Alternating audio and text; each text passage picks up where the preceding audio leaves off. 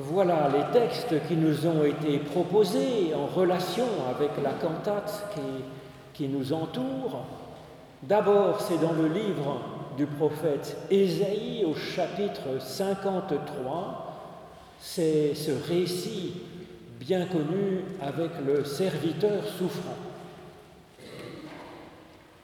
Qui a cru ce qui nous était annoncé? Le bras de l'Éternel, pour qui s'est-il dévoilé? Il s'est élevé devant lui comme un rejeton, comme une racine qui sort d'une terre assoiffée. Il n'avait ni apparence, ni éclat pour que nous le regardions, et son aspect n'avait rien pour nous attirer. Méprisé, abandonné des hommes, homme de douleur lui-même et habitué à la souffrance, semblable à celui de qui on se détourne. Il était méprisé et nous ne l'avons pas estimé. En fait, ce sont nos souffrances qu'il a portées. C'est de nos douleurs qu'il s'était chargé. Et nous, nous le pensions atteint d'un fléau, frappé par Dieu et affligé. Or, il était transpercé à cause de nos transgressions écrasé à cause de nos fautes. La correction qui nous vaut la paix est tombée sur lui, et c'est par ses meurtrissures que nous avons été guéris. Nous étions tous errants comme du petit bétail. Chacun suivait sa propre voie, et l'Éternel a fait venir sur lui notre faute à tous. Maltraité, affligé, il n'a même pas ouvert la bouche semblable au mouton qu'on mène à la boucherie, à une brebis muette devant ceux qui l'attendent, il n'a pas ouvert la bouche. Et ensuite, dans l'évangile de Jésus-Christ selon Saint Jean au chapitre 1er, Jean vient de baptiser Jésus. Et le lendemain, il voit Jésus venir à lui et lui dit, Voici l'agneau de Dieu qui enlève le péché du monde. C'est à son sujet que moi, j'ai dit, Derrière moi vient un homme qui est passé devant moi, car avant moi il était. Moi-même, je ne le connaissais pas, mais je suis venu baptiser dans l'eau, c'est pour qu'il se manifeste à Israël. Jean rendit ce témoignage j'ai vu l'Esprit descendre du ciel comme une colombe et demeurer sur lui. Moi-même, je ne le connaissais pas. C'est celui qui m'a envoyé baptiser dans l'eau qui m'a dit, Celui sur qui tu verras l'Esprit descendre et demeurer, c'est lui qui baptise dans l'Esprit Saint. Moi-même, j'ai vu et j'ai témoigné que c'est lui le Fils de Dieu. Le lendemain, Jean était de nouveau là, avec deux de ses disciples. Il regarda Jésus qui passait et il dit, Voici l'agneau de Dieu. Les deux disciples entendirent ces paroles et suivirent Jésus. Jésus se retourna, vit qu'ils le suivaient et leur dit, Que cherchez-vous? Ils lui dirent, Rabbi, ce qui se traduit par maître, où demeures-tu? Il leur dit, Venez et vous verrez. Ils virent et ils vinrent où ils demeuraient. Ils demeurèrent auprès de lui ce jour-là. C'était environ la dixième heure. Ô Éternel, par l'étude de nos écritures anciennes, ouvre-nous maintenant, chacune et chacun, à ton souffle de consolation, de vie et de paix. Au nom de Jésus-Christ. Amen.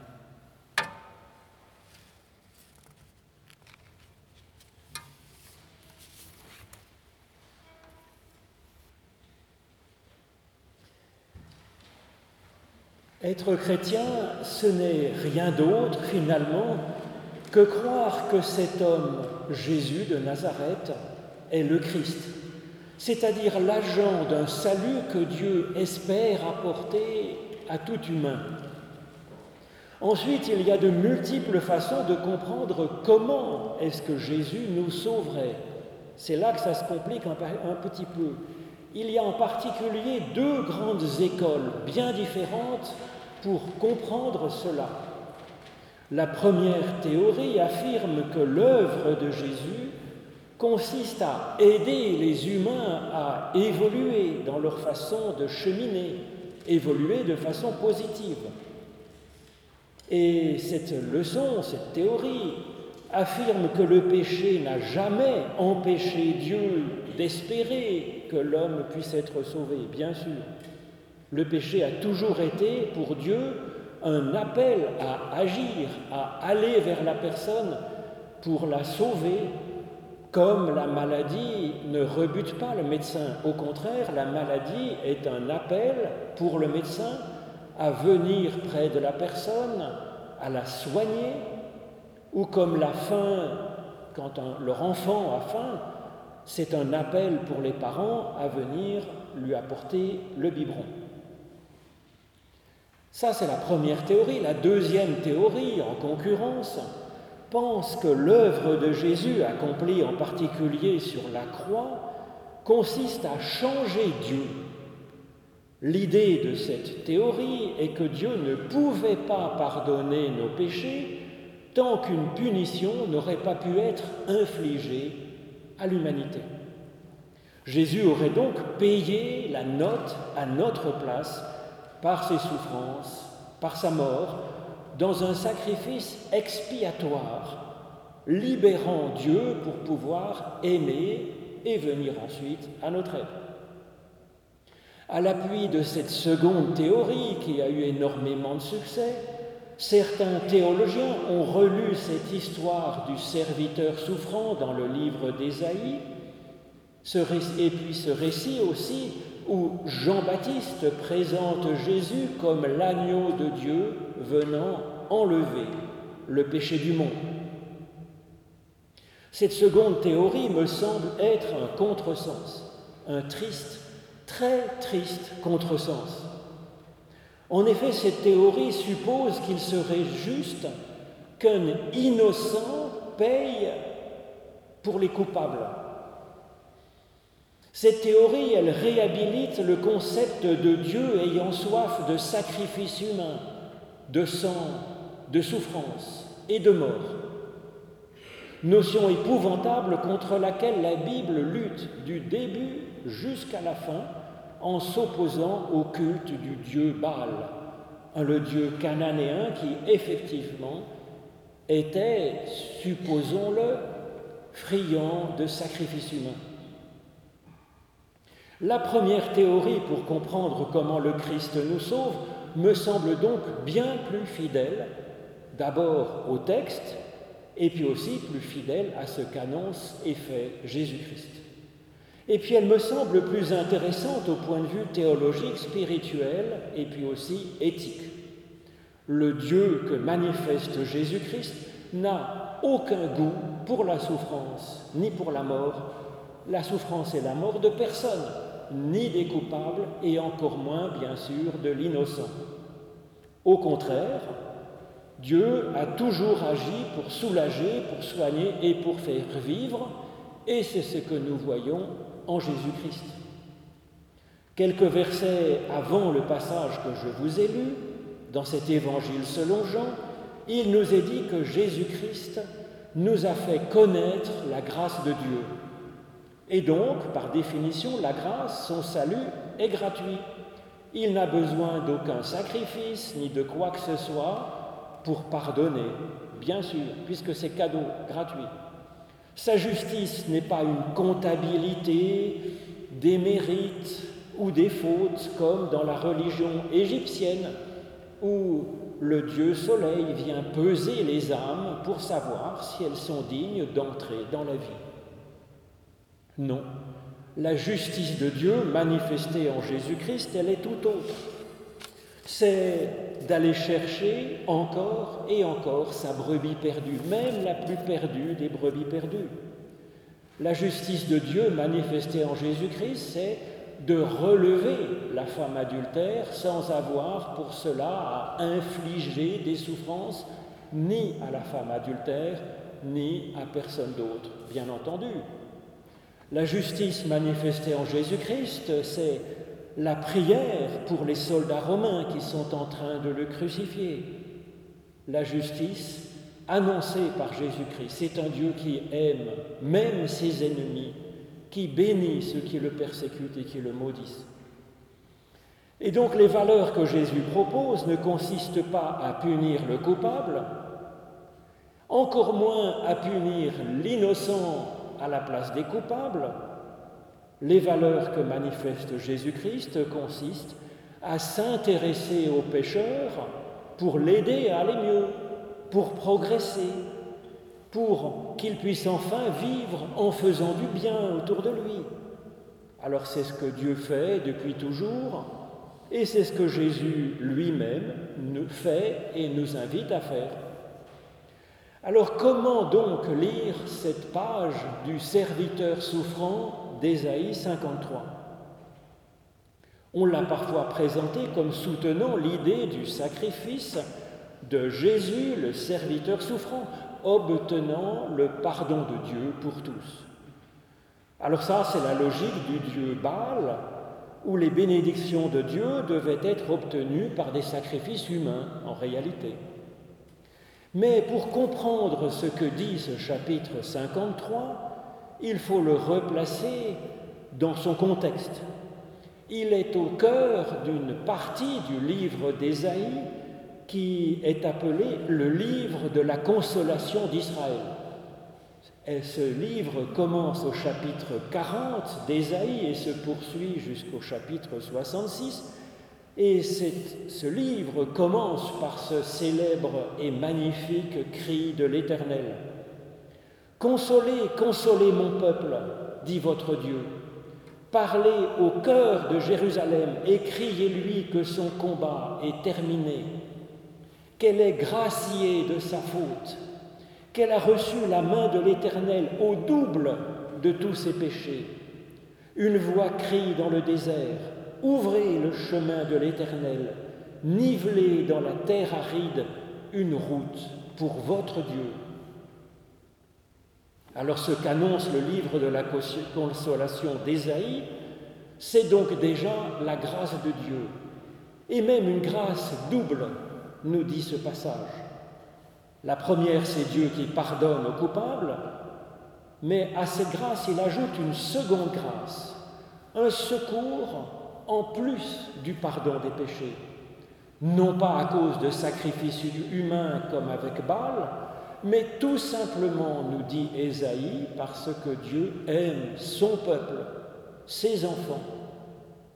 Ce, ce qui est en question dans ces chapitres d'Ésaïe, c'est donc de consoler son peuple, ses enfants. Consoler signifie en hébreu deux choses complémentaires. Ça signifie apaiser, donner de la paix dans le cœur de l'humain, comme en français. Mais ça signifie aussi transformer l'humain. Et donc Ésaïe, effectivement, il apporte la paix en disant au lecteur qu'il fait partie du peuple bien-aimé, choisi par Dieu, aimé par Dieu sans condition, et que Dieu nous reconnaît, nous connaît par notre nom, et qu'il nous pardonne. Pourquoi? Parce qu'il nous aime. Et deuxièmement, Dieu nous console en nous aidant à progresser jusqu'à ce que nous-mêmes, au lieu d'être source de mort, nous devenions source de consolation autour de nous à l'image de ce Dieu qui est un Dieu de consolation et de paix. Quel est donc le serviteur de Dieu dont parle Ésaïe dans ce livre de la consolation? Eh bien, c'est dit comme un refrain dans ce long poème, dans ce long livre de la consolation, avec le cri de Dieu appelant avec affection son peuple bien-aimé. Toi, Israël, mon serviteur, toi, Jacob, que j'ai choisi, enfant d'Abraham, que j'ai toujours aimé. Le serviteur dans ce livre de la consolation, c'est donc le peuple tout entier. Le peuple d'Israël, c'est vous et c'est moi. C'est nous tous ensemble, comme un peuple, avec cette vocation d'être une ouverture pour Dieu dans une humanité pécheresse, effectivement, violente, injuste et cruelle. Le chapitre 53 assume, assume le fait que ce ne soit pas très facile d'être le serviteur de l'Éternel. Dieu aide dans ce chapitre Israël à ne pas se décourager dans ce service rude, malgré la violence qui redouble contre le serviteur innocent. Hélas, ô combien le peuple juif a été injustement frappé à cause de sa foi. Hélas, les chrétiens sont aujourd'hui le peuple les plus persécutés du monde à cause de leur foi. Alors comment réagir En ne se laissant pas contaminer par la violence et l'injustice, nous dit Ésaïe dans ce chapitre. Tel est le serviteur de Dieu. Ce chapitre 53 exprime donc tout le contraire d'une théologie d'un Dieu qui se satisferait de la souffrance et de la mort d'un innocent amené à la boucherie parce que sa justice serait enfin satisfaite de souffrance, de larmes, de sang et de mort. Le Dieu d'Ésaïe, au contraire, il pleure sur toute souffrance. Il pleure sur l'injustice. Il pleure sur l'innocent frappé. Il ne s'en satisfait pas, bien entendu, mais il nous aide à tenir bon par sa consolation, par son souffle, son esprit qui nous donne de la force. C'est bien en réponse à l'appel de ce Dieu de consolation que, Jésus, que Jean-Baptiste vient effectivement crier dans le désert pour préparer cette extraordinaire étape qu'est la manifestation du Christ dans le monde, apportant le salut de Dieu, apportant cette consolation qui est à la fois une paix qui nous est donnée à tous, par l'amour de Dieu, par sa grâce, et puis aussi une force qui va venir nous animer. Alors à deux reprises, Jean-Baptiste présente Jésus en disant, Voici l'agneau de Dieu. Et voici l'agneau de Dieu qui ôte le péché du monde. Alors l'agneau de Dieu, qu'est-ce que ça peut bien vouloir dire? Comment est-ce que les personnes qui entendaient ça ont pu comprendre cette annonce? Le plus évident dans la culture de l'époque, c'est une référence à l'agneau de la Pâque juive, institué par la bouche de Moïse au chapitre 12 du livre de l'Exode. Pourquoi est-ce que c'était évident? Eh bien parce que toute personne de ce peuple juif eh bien, fêtait chaque année, dans toutes les familles, cette Pâque juive avec l'agneau. Cette histoire d'agneau était relue dans le livre de l'Exode chaque année au cours de cette fête afin de rappeler que Dieu est encore aujourd'hui un Dieu qui nous sauve, qui nous libère, qui nous met en route. Que son salut effectivement vient pour nous encore aujourd'hui. Ensuite, ce lien entre la Pâque juive et le salut apporté en Jésus-Christ est effectivement majeur dans, dans les évangiles particulièrement dans l'Évangile selon Saint Jean, dès le début, quand on nous annonce effectivement que la loi a été donnée par Moïse, mais que la grâce et la fidélité ont été apportées par Jésus-Christ. Donc il y a déjà ce parallèle qui est fait entre le salut apporté par Moïse et le salut apporté par Jésus-Christ mais aussi dans le milieu quand il est question du pain de vie qu'est le Christ et qui est comparé à la manne qui était donnée avec Moïse dans le désert, jusqu'à la mort de Jésus qui effectivement est à Pâques, la Pâque juive. Et donc l'agneau pascal dans le livre de l'Exode, à quoi servait-il? Comment? Quel sens avait-il? Il n'était pas offert en holocauste pour calmer la fureur de Dieu, bien entendu. Il vient au contraire symboliser précisément ce que Dieu apporte par grâce à son peuple pour le sauver. C'est pourquoi il est juste de l'appeler cet agneau agneau de Dieu, puisqu'il vient symboliser le salut que Dieu apporte. Et le récit de l'Exode nous dit plusieurs choses sur cet agneau. D'abord que l'agneau est partagé en famille et avec les voisins démunis. Cela nous rappelle que c'est ensemble que nous nous en sortirons, pas simplement en faisant mon petit salut à moi. Ça nous rappelle effectivement quelque chose que nous pouvons voir un peu dans la suite de ce chapitre premier. Les premiers disciples découvrent Jésus et tout de suite après, vous pouvez le relire à la maison, ces disciples se précipitent spontanément sans qu'on le leur dise de partager cette annonce, cette bonne nouvelle avec leurs proches. Nous avons trouvé le Messie, disent-ils. Alors la deuxième chose, c'est que le sang de l'agneau, qui était donc effectivement tué, eh bien, il était mis sur le montant de la porte de la maison des Juifs. C'était un signe de purification. L'Esprit, le souffle de Dieu venant pour éliminer tout ce qui nous opprime, tout ce qui nous fait souffrir, tout ce qui nous empêche d'avancer, avec le sang qui vient marquer effectivement la porte du peuple, protège avec grand soin notre personne, notre personnalité aimée par Dieu et notre vie. Et donc cette histoire de sang sur la porte, ça exprime infiniment plus que le pardon. C'est un soin qui vient pour éliminer la racine du péché en nous. C'est un discernement séparant en nous-mêmes ce qui est effectivement vivant de ce qui nous empêche de vivre et d'avancer. Alors bien sûr que Dieu nous pardonne puisqu'il nous aime. C'est ce que vient dire cette marque sur notre vie, sur notre maison, sur nous-mêmes. Mais le pardon ne suffit pas. C'est pas ça le salut. En effet, si le médecin accueillait le malade en disant je te pardonne d'avoir la fièvre, tu peux rentrer en paix dans ta maison. Est-ce que la personne serait aidée? Pas du tout. Ce dont a besoin le malade, c'est d'un soin qui traite la racine du mal. Une infection, par exemple, qui est en train de le tuer, afin qu'il soit dans la meilleure forme possible.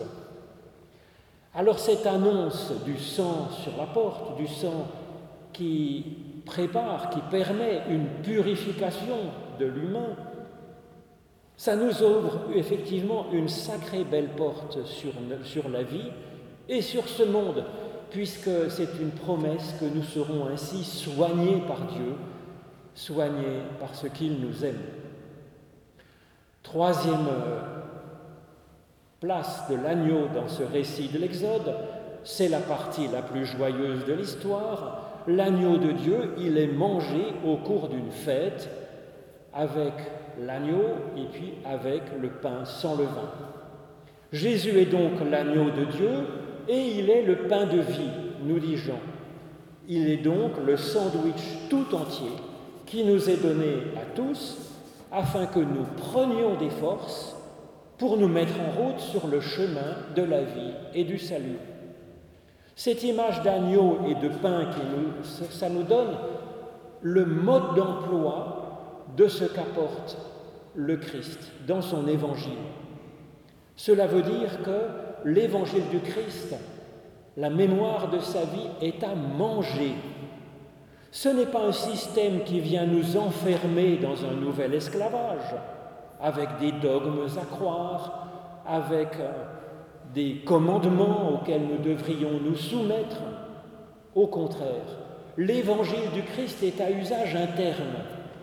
Il est à prendre en bouche, il est à marcher tranquillement, il est à digérer pour nous l'approprier à notre propre façon, pour qu'il devienne en nous une force, nous permettant d'être plus et mieux nous-mêmes, un nous-mêmes plus en forme un nous-mêmes en route, capable d'avancer d'une belle façon avec notre Dieu. Avec notre Dieu en nous finalement, par ce pain et par cet agneau. Tel est le baptême de l'agneau de Dieu qui nous est annoncé ici. Il est l'Esprit de Dieu nous donnant un cœur pour aimer notre prochain. Et il est un souffle qui nous libère de ce qu'il ne va pas en nous, de la, de la racine du mal en nous. Et puis il nourrit le meilleur de nous-mêmes pour nous permettre de grandir. L'agneau, il élimine ainsi donc le péché, notre péché comme source de notre souffrance et de nos maux, et notre péché comme manque de force et de développement. Que Dieu nous donne à chacune et à chacun ainsi la vie, et la vie en abondance.